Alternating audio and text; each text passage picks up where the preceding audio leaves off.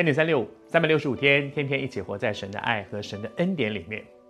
连续两天，我们透过约瑟生命的经历，和大家分享在新约里面一个很重要的，也是非常宝贵的恩典，那就是圣灵的一个恩赐。讲到智慧的言语、知识的言语。昨天和大家分享到说，知识的言语是你可以知道一些别人不知道的事情。为什么呢？是因为我会算命？不是，因为我们的神是启示人的神。好像在这段经文里面，神非常清楚的启示。把他要做的事透过梦启示给法老，而法老不能够了解神要做些什么，所以有一些人，神给他们这样一个特别的恩典，他们能够把这些解开来，哦，知道哦那是什么意思，把不知道的事情你能够知道，别人不懂你能够懂知道。谢谢主，这是一个恩典。但是我们还是要说，在圣经哥林多书信里面讲到有关于圣灵的恩赐的时候，他特别提到，圣灵显在人的身上是为着叫人得益处。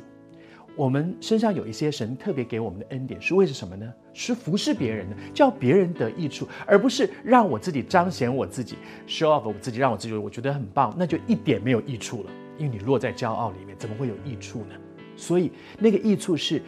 我谢谢主，你给我这个礼物，恩赐是个礼物，而我可以用这个恩赐去服侍别人，那就有益处了，于他与我都得益处。祝福您。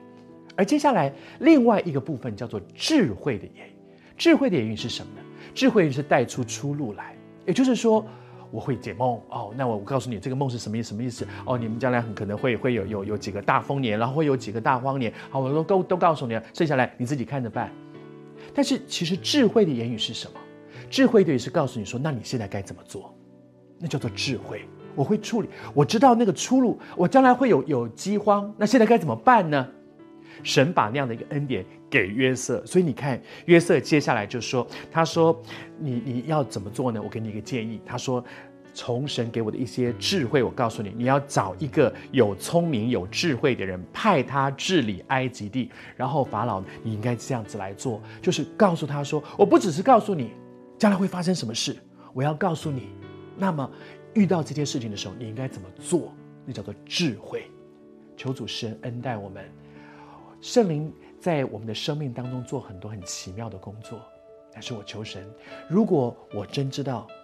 这些恩赐的主权是从神来的，不是我自己想办法去去弄来，因为那是圣灵显在人的身上，主权在神，在这位三位一体的真神，而这些恩赐显在我们的身上，是为着使别人得益处。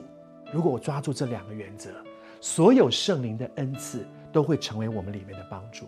第一，知道主权在神，我无法强求，我可以渴慕。但是我不能强求，因为主权在神。第二，我要非常清楚的知道，所有的恩赐是为着服侍别人的。上帝祝福你，满得从圣灵而来的礼物。